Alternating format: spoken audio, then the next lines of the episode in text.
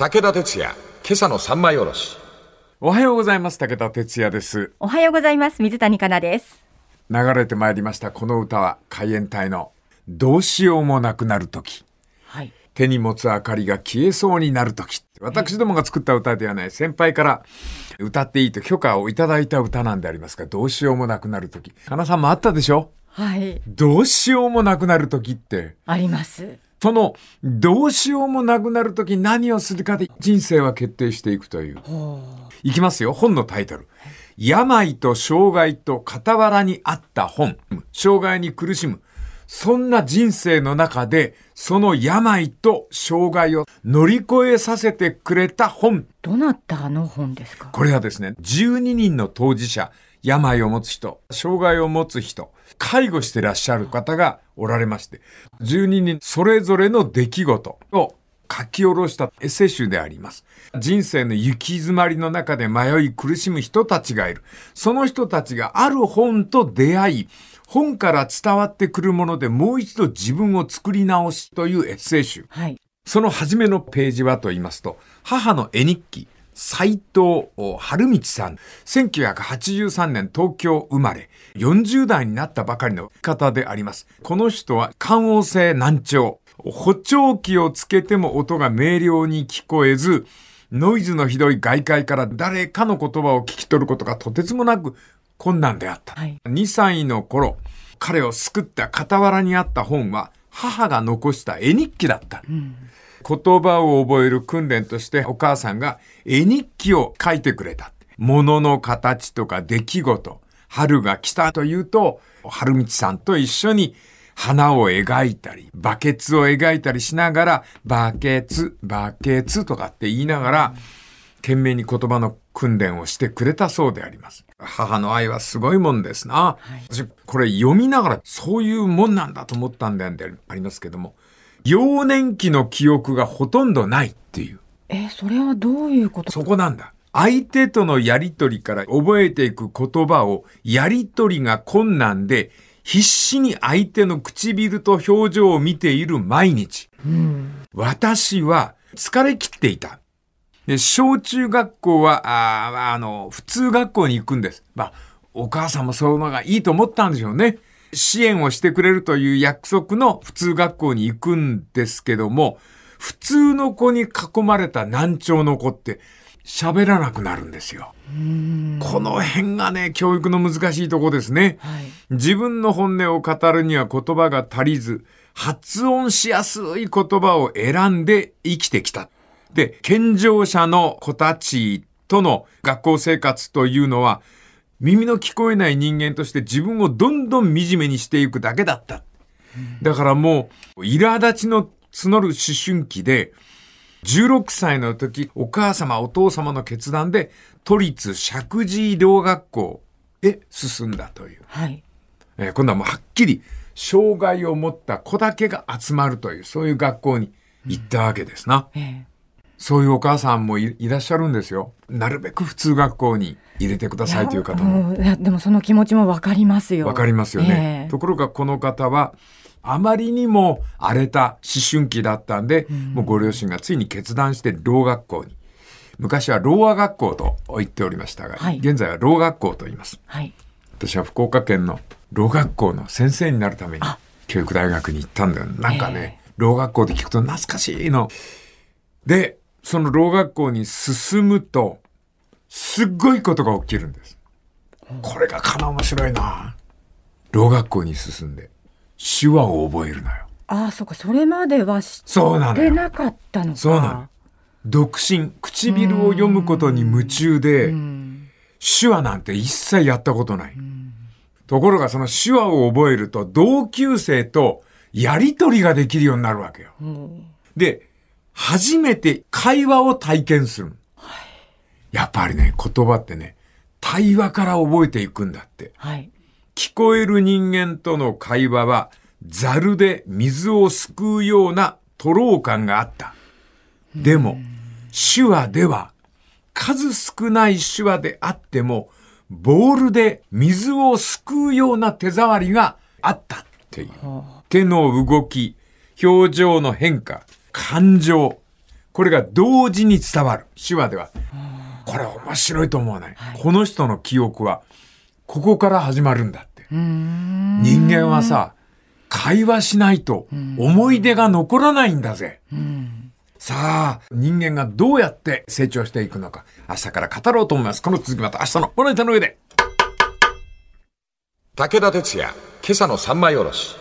おはようございます。武田哲也です。おはようございます。水谷香奈です。昨日から話を始めましたのは斉藤春道さんという非常に重度の難聴で社会に適応するために言葉を話すってことを夢中でやってたんでありますがそれがゆえに逆に言葉が自分から遠ざかっていくという普通の小学校中学校行くんですけどもそこではあのいわゆる健常者の間に挟まれてかえって無口な自分が出来上がってしまった発音が変ですからねそれで16歳の時にやっと決心して高校は都立のろう学校に進むんですね。はいそこで手話と出会ったら自分が語りかけるということができるわけです。手話の持っている手の動きとそれから語りかける表情の変化。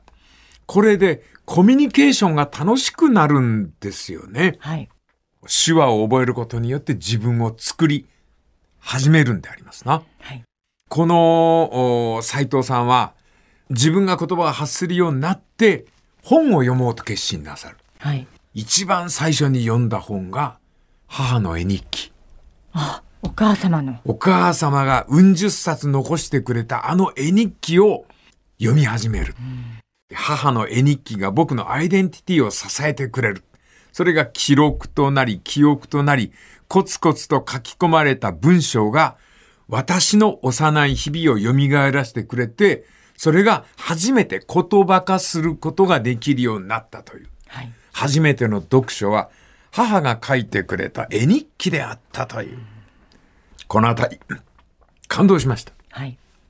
で、この斉藤さんがですね、詩人吉野博さんの詩に出会いまして感動するんであります。ちょっと長いかもしれませんが、はい吉野博さんの詩でございます。この方の詩にこんな詩があります。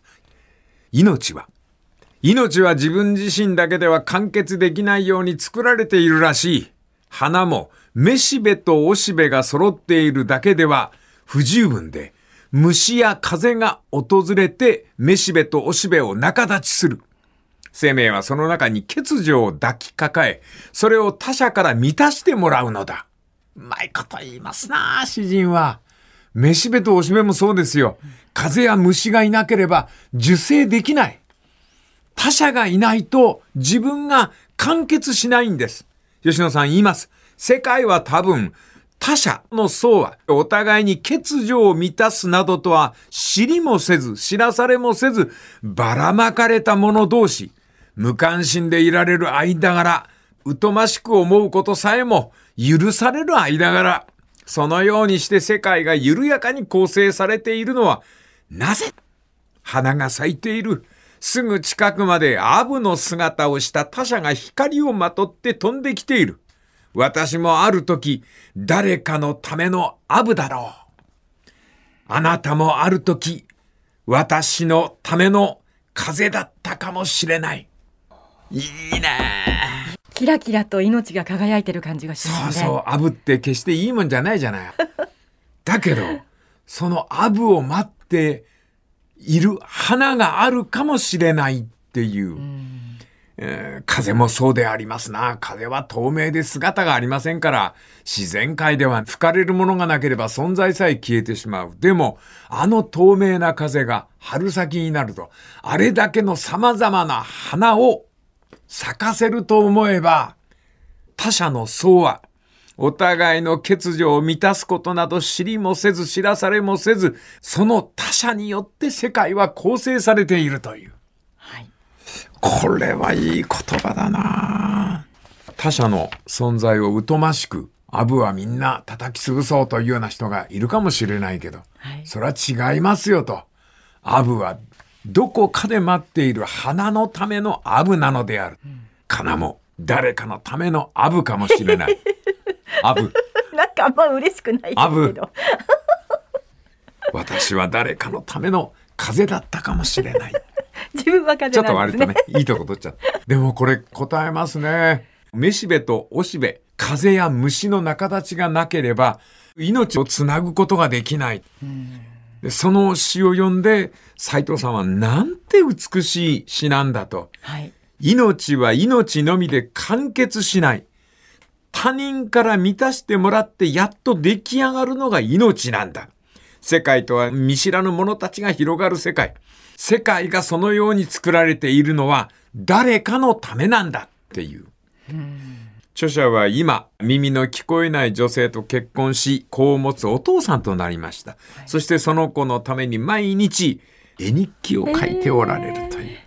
絵日記を書きながら子供と言葉を共有しつつ、母の思いが胸に流れ込んでくるという。へえ美しいエッセイですなはいそして、鈴木大輔さん。この方、ルポライター。はい仕事は忙しかったんでしょう。41歳の時に脳卒中を起こして、工事脳機能障害となる。さあ、この方がいかにその障害を乗り越えていったか。この次また明日のまな板の上で。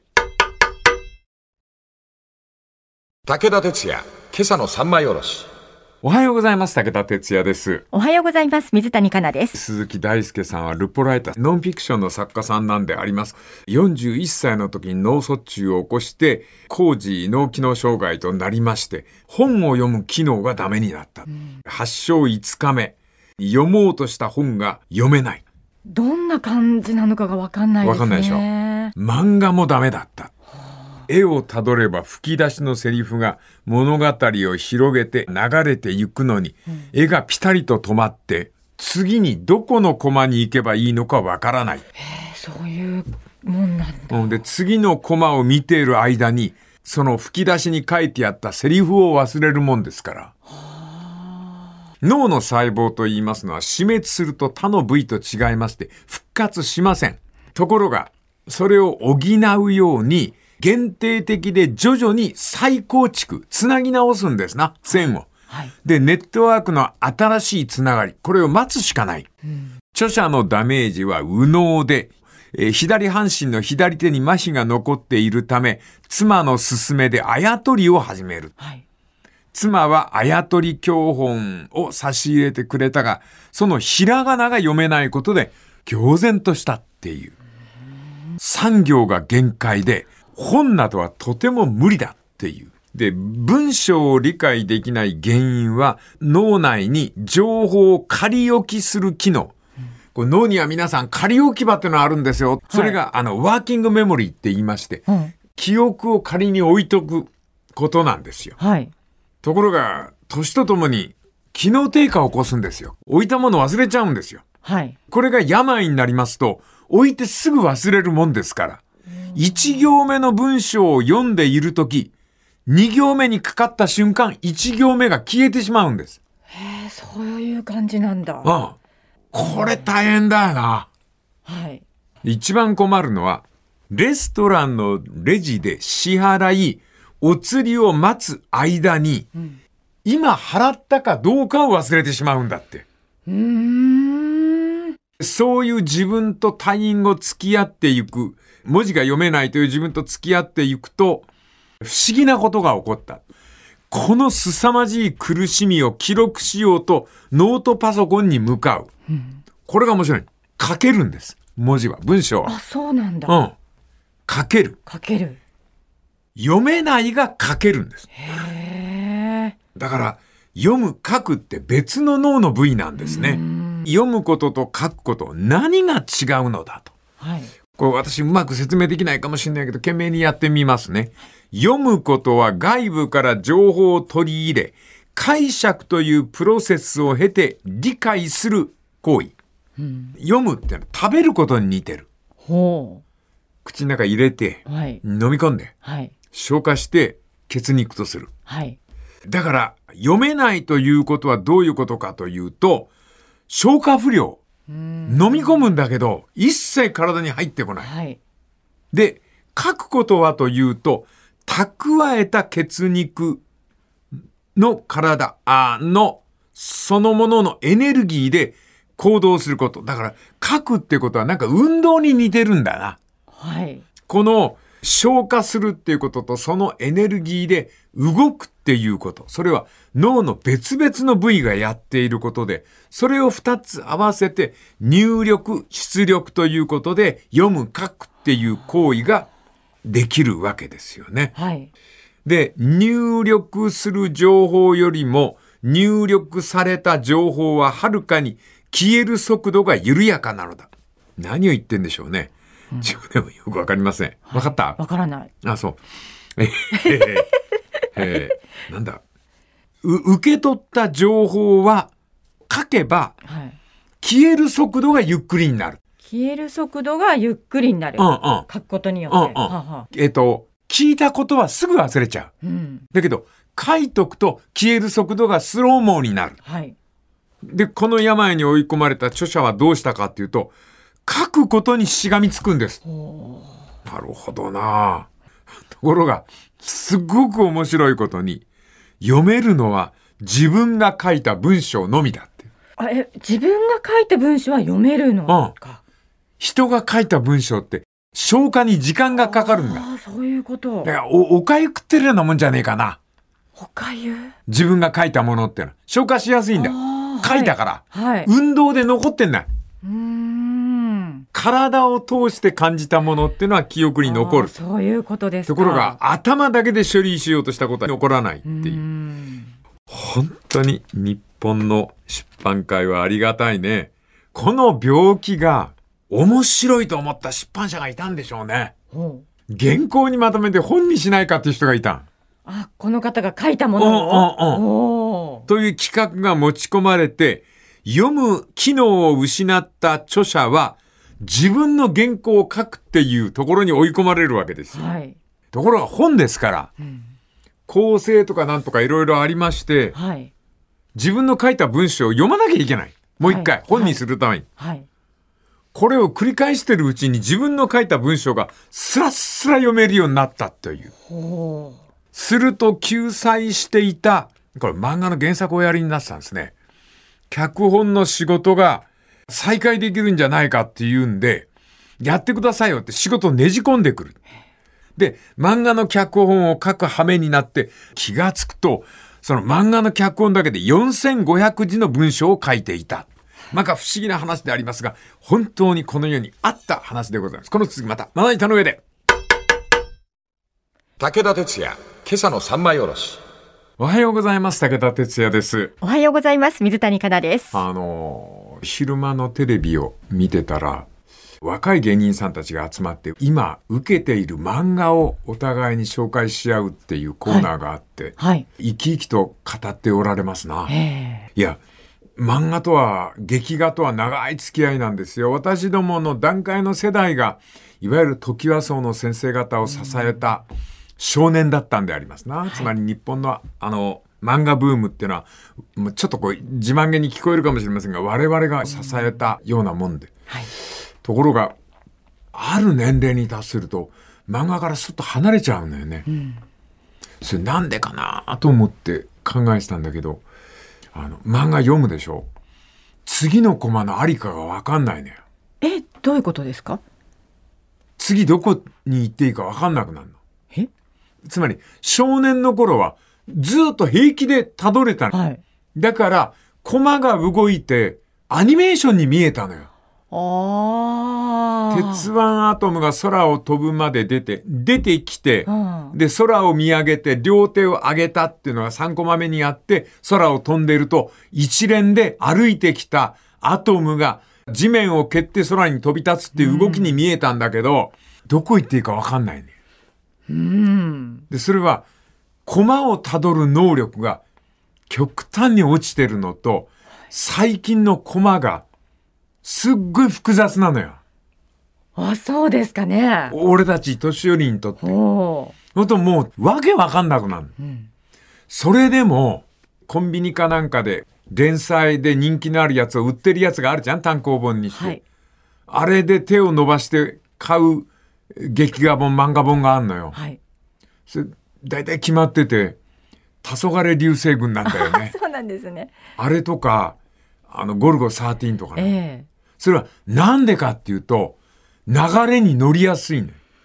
えうーんで新規のワンピースとか読むと、どこに行っていいかわかんないのよ。それで、読んでも絵が動かないの。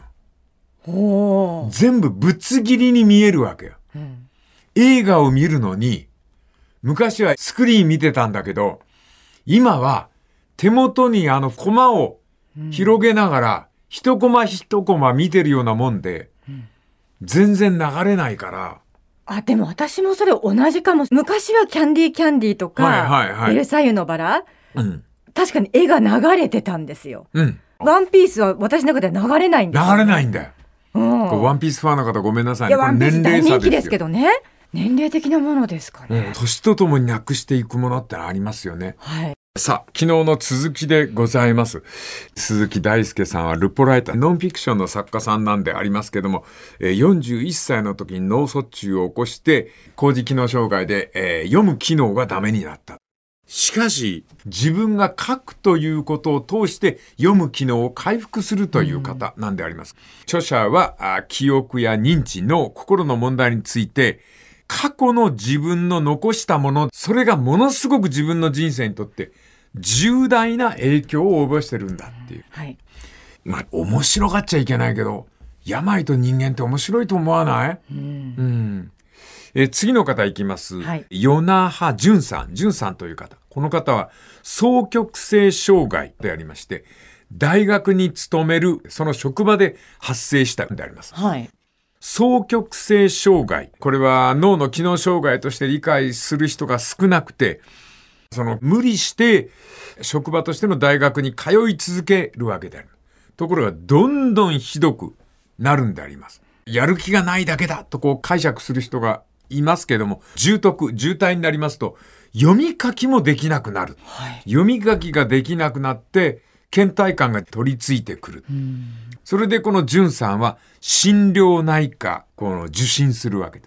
で、はいそこで非常に重篤であるということで入院を命じられたという。はい。で、その入院で病名がつきます。それが双極性適応障害という病でして。はい。で、そこで、うつの人たちに出会うわけであります。うつっていうのは簡単にまとめられておりますけれども、皆それぞれに症状が違うんですね。文章については読めない、書けない、そして意味がわからない。書き写すという簡単な事務作業もできなくなる。へこの方もとにかく大学に通って教えてるんでありますけども、授業で学生さんたちに教えるっていうことが、これもう仕事としてできないわけで、職場を休まなければならなくなったという。で、この人は、あの、自分の職場について考えるんですよ。はいそ。したら、発症はどうやらその職場の人間関係にあったようで、伝えられて当然のことを伝えられない。自分が、あの、発案する前にもう決められていて、決定の裏切りに何度も会っているという。はい。そういうのを全部我慢して薬を飲みつつ出勤していたら、大学に行こうと思った瞬間、全身が動かなくなってしまったあっていう本当適応障害の症状ですね。適応障害ですね。だから、体が動かなくなるってのは重篤なんですな。さあ、この方はどのようにして乗り越えていくかでありますね。この次また明日のまな板の上で。武田鉄矢、今朝の三枚おろし。おはようございます。武田哲也です。おはようございます。水谷香奈です。うつの症状を起こした大学勤めの方で、えーございます。大学に懸命に行っておられたけど、どんどんどんどん体に症状が現れて、全身が動かなくなる。それで彼は心療内科のデイケアサービスに参加するわけであります。で、そこで彼が遭遇したのは、様々なうつに苦しむ人、適応に悩む人。で、これあの、心療内科っていうのは、あの、そういう治療をやるんですね。一番最初は臨床心理士の指導で面談1対1なんでありますが、その後はですね、どうするかっていうと、利用者が全員集まって悩みをお互いに語り合うんですって。はい。これがすっごくその治療にいいんですって。あの、これはあの、非常にいいケースなんですが、与那覇淳さんは、そのグループの中で自分を回復していくわけでありますよ。これがね、なかなか面白いんですね。まず、プログラムの第一は何かというと、えー、本をお互いに紹介し合って、この本はここが面白いですよという、ブックトークっていう、があるそうです。はい。で、うつっていうのは抑え込む薬もあるんですけども、一時的に抑え込んだとしても、この薬で自分をコントロールするっていうのは、やっぱり回復にはつながらないんだと。はい。うん。そんなに無理やり自分を世間に対して標準形、アベレージ持っていく必要はない。そういうことをやると未来が痩せていく。様々なあ多様性。それが障害にもあるし、はい。そのお障障害の多様性みたいなのに合わせて自分のテンポを見つけることが大事なんだということで、そのことがリワーク、社会を目指すことなんだということでね。はい。このおジュンさんは治療に打ち込まれるわけでありますね。この、あの、与那覇ジュンさんが通われた心療内科はよくできておりました。これなるほどなぁと、あの、思ったんでありますが、あの、本を他人に勧めるっていうのは、結構夢中になれて、あの、本の進め方次第で、私も読んでみようっていう、うん。はい。それが自分の承認にもつながるんですって。で、そのブックトークの中で、えー、これ、与那覇淳さんが考えたのかなよくできてるんだな。紙、紙ペンゲームっていう。あ、ごめんなさい。これ、人がいるわ、ちゃんと。ごめんなさい。えーブックトークの中で著者は実に面白いゲームを考えた本を紹介して、このお心療内科の院内で人気者になるんですね。はい。これは、うつを抱えた人たちが輪になって、このグルあのグループで集合して、紙とペンだけ持っている。はい。えーゲームは10人の参加者。